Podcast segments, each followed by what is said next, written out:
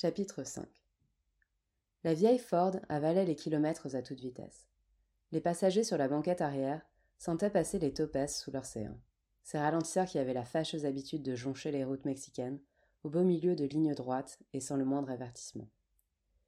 Des étincelantes jeeps de touristes fortunés aux vannes brinque-ballants des routards, les voitures déboîtaient toutes les deux minutes pour se doubler sans discontinuer. Pourtant, brusquement la circulation ralentit. Le pilote freina et se rabattit dans la file de véhicules, mais il était trop tard. Le policier sur le bas-côté lui faisait signe de venir se ranger. Le conducteur remit son permis américain. L'agent, âgé d'une vingtaine d'années, prit un air sérieux et commença à expliquer les dangers de dépasser la limite de vitesse. Il afficha ensuite un air soucieux et expliqua qu'il allait falloir confisquer le permis et qu'il allait falloir revenir la semaine suivante au commissariat récupérer les papiers.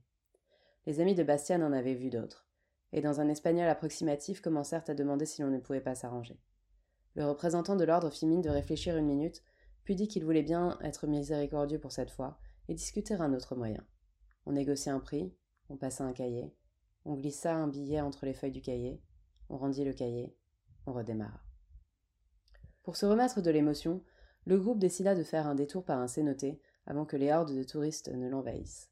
Les cénotés étaient les résurgences des rivières souterraines. Pour les Mayas, il s'agissait des entrées de Chibalpa, l'inframonde souterrain où demeurait le dieu des morts. Ils y accomplissaient leurs rituels et y jetaient leurs offrandes alors que certains formaient des gouffres effrayants où l'on entendait encore l'écho des cris des jeunes gens jetés en sacrifice, d'autres formaient de petites piscines naturelles, cernées de végétation luxuriante dans les eaux tièdes desquelles on se baignait avec délectation.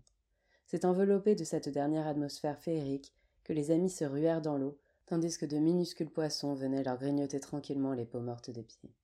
Durant l'après-midi, Bastien et Valentine allèrent traquer le serpent à plumes dans les ruines du spectaculaire site Maya qui surplombait l'océan. Le reste de la journée fut dévolu à se prélasser sur la grève de sable blanc ou à courir dans la mer dont l'eau était d'un bleu turquoise prodigieux. L'oisiveté les gagnait. Comme New York et le temps de la séparation était loin. Le soir venu, ils se rendirent dans un bar sur la plage. Des bancs recouverts de coussins derrière de petites tables basses illuminées par des bougies étaient éparpillés sur un sol de terre battue. Des palmes pendaient, des arbres tropicaux délimitant ce patio. Dans ce couvert arboré, une canopée de lanternes ouvragées se déployait comme un ciel d'étoiles au-dessus de leurs têtes. Ils trinquèrent avec leurs margaritas, en picorant du ceviche, puis se mélangèrent aux autres tablés autour de Brasero. Tu es un peu comme nous alors déclara d'un ton enjoué une grande allemande blonde à la peau bronzée. C'est-à-dire? s'inquiéta Valentine. Une digital nomade Tu peux travailler de n'importe où tant que tu as Internet. Oui, enfin, d'ordinaire, je suis basée dans la même ville. Tu es plutôt juste une remote alors, précisa un Anglais de vingt-cinq ans qui gardait un bonnet enfoncé sur ses oreilles malgré la chaleur. Tu ne voudrais pas bouger davantage au lieu de rester coincé là-bas? Avec ton boulot, tu peux complètement devenir une vraie digital nomade. Je n'y avais pas pensé. Enfin, je suis en train de faire trois mois à New York.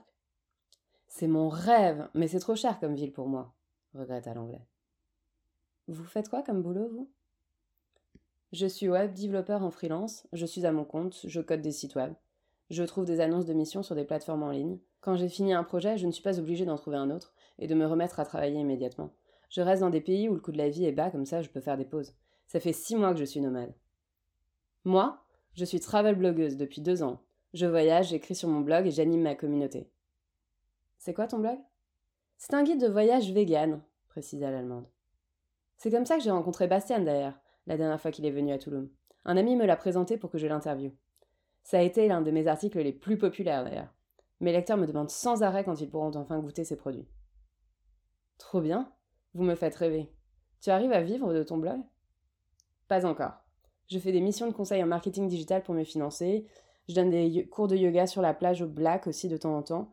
Au début, je ne pensais faire que du placement de produits, mais c'est plus dur que ce que je pensais. C'est quoi le placement de produits c'est quand une marque euh, paie un influenceur sur les réseaux sociaux pour qu'il parle de ses produits. Et tu as le droit de dire du mal des produits? Bien sûr, tu touches quand même ton cachet. Ton audience attend de toi de l'authenticité, donc elle doit sentir que ce que tu dis est exactement ce que tu penses et que tu ne cherches pas à te faire de l'argent sur son dos. Bon, après, tu évites quand même de faire une critique trop virulente à moins d'être vraiment connu et incontournable, sinon les autres marques ne voudront pas collaborer avec toi. C'est génial que vous puissiez vivre comme ça dans un endroit aussi paradisiaque. Du coup, vous travaillez à distance vraiment d'ici? Oui, enfin de Playa del Carmen. C'est aussi au bord de la mer, mais c'est un peu plus construit qu'ici. Comme c'est à moins d'une heure en bus, on vient ici dès qu'on a envie d'une petite escapade. Tulum, c'est pas encore fou comme destination pour les digital nomades. L'internet n'est pas terrible dans les logements. En outre, il n'y a pas encore vraiment d'espace sérieux pour coworker. À Playa del Carmen, c'est plus développé pour nous et il y a aussi la plage, même si c'est moins préservé. Après, on ne va pas rester. Je pars dans deux semaines pour le Panama. Moi, ajouta l'anglais, je profite encore un peu pendant un mois et après je ne sais pas. Euh, je pensais au Guatemala, mais maintenant je me dis que le Panama est une bonne idée. C'est la belle vie. La communauté est vraiment sympa, tout le monde s'entraide. En outre, tu peux juste essayer ce mode de vie comme ce que tu viens de faire à New York. Et si ça ne te plaît pas, tu bouges. Réfléchis-y, avec ton boulot, c'est le plan parfait. Tu bosses, tu voyages, tu mets des sous de côté. Ils furent entraînés vers une jungle party, dans un autre bar à ciel ouvert sur la plage. Des guirlandes lumineuses avaient été enrubannées autour des lianes qui pendaient au-dessus du DJ. Les gringos dansaient sur la musique électro, les pieds dans le sable, au milieu des palmiers, sous les étoiles. Bastienne et Valentine s'éloignèrent des lasers et partirent s'asseoir plus loin, les vagues venant mourir à leurs pieds. Valentine, j'ai passé trois mois inoubliables avec toi, et cela me peine de penser que ton séjour déjà s'achève. Depuis le début, nous savions que cette relation était condamnée. En rentrant à New York, je n'aurai pas une minute pour moi avec la boîte et, tu repars déjà dans une semaine. C'est la dernière fois que nous profitons d'un moment de qualité ensemble. Au lieu de passer des jours déprimants à se faire des adieux déchirants la semaine prochaine à New York, j'aimerais que nous savourions cet ultime week-end ensemble et que nous ne nous voyions pas en rentrant pour rester sur ce beau souvenir. La voix manqua à Valentine, mais elle finit par émettre un si tu veux à contre-cœur. Les premières lueurs de l'aube poignaient à l'horizon.